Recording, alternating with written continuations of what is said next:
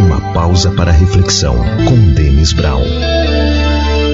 Precisamos tirar um tempo, de preferência um dia, mas algum momento da vida precisamos deixar somente para agradecer. A gratidão tem que estar todo dia, todo tempo. Temos que agradecer o tempo todo e todos os dias. É o que nos aconselha o apóstolo Paulo. E em todas as circunstâncias, nós devemos dar graças a Deus. Então, por isso, é importante exercer a gratidão. Se a gente não sabe agradecer, a gente também não sabe viver. Porque não tem como. Se você reclama mais do que agradece, alguma coisa está muito errado. E a gratidão, ela cria dentro de cada um de nós uma sensação que é indescritível.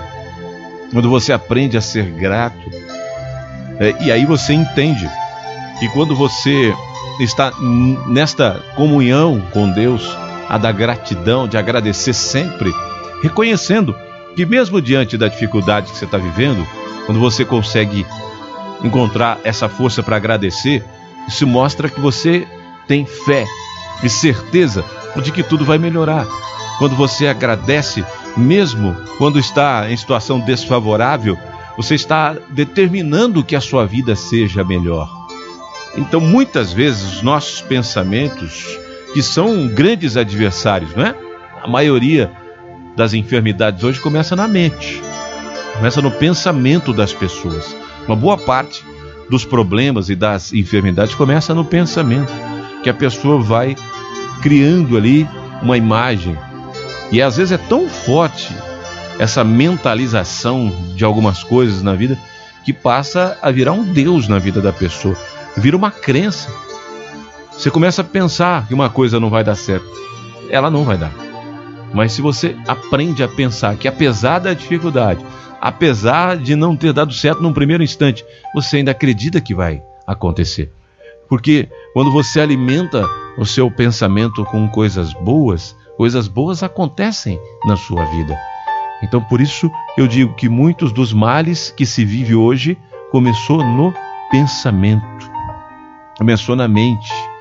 E Jesus ele fala no evangelho, né, que os maus pensamentos vêm do coração. Olha que coisa, do sentimento é aquilo que você está sentindo vai provocar um pensamento que tem a ver com aquilo. Então, se você está sentindo muita raiva, muito ódio de alguém, você vai pensar coisas ruins, né? Se você está sentindo muita tristeza, você vai pensar coisas ruins. Olha, uma coisa está ligada à outra. Então a gente precisa alimentar o nosso pensamento e determinar, porque é uma área da nossa vida que é a mente, ela é invadida constantemente, né? nos pega distraídos de assalto, porque nós temos o nosso cansaço físico. Imagine, por exemplo, você nem percebe, mas às vezes uma música ela entra no seu subconsciente e você passa o dia cantarolando o refrão daquela música. Olha aí, invadiu a sua mente. Quando a música é boa, tudo bem, mas e quando não é, né?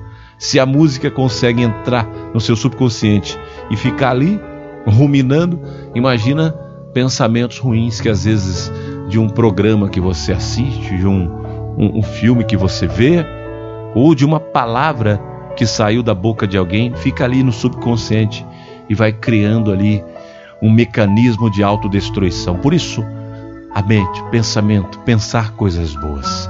E quando você aprende o exercício da gratidão, você vai entender que agradecer ajuda a mente, ajuda a mente a pensar coisas boas, quando você tem essa consciência de ser grato, grata, você vai praticar mais gentilezas no dia a dia, você vai praticar mais caridade no dia a dia, e aí você vai entender que a força que tem a gentileza e a caridade pode mover a vida de várias pessoas. Quando você pratica um ato de caridade com alguém ou de gentileza, ela se sente no dever de retribuir. E talvez se ela não tiver tempo de retribuir a você, ela vai retribuir para outra pessoa. Não é assim que Jesus nos ensina no Evangelho de Mateus, capítulo 7? Tudo que você quer que os outros te façam, faz você para eles primeiro.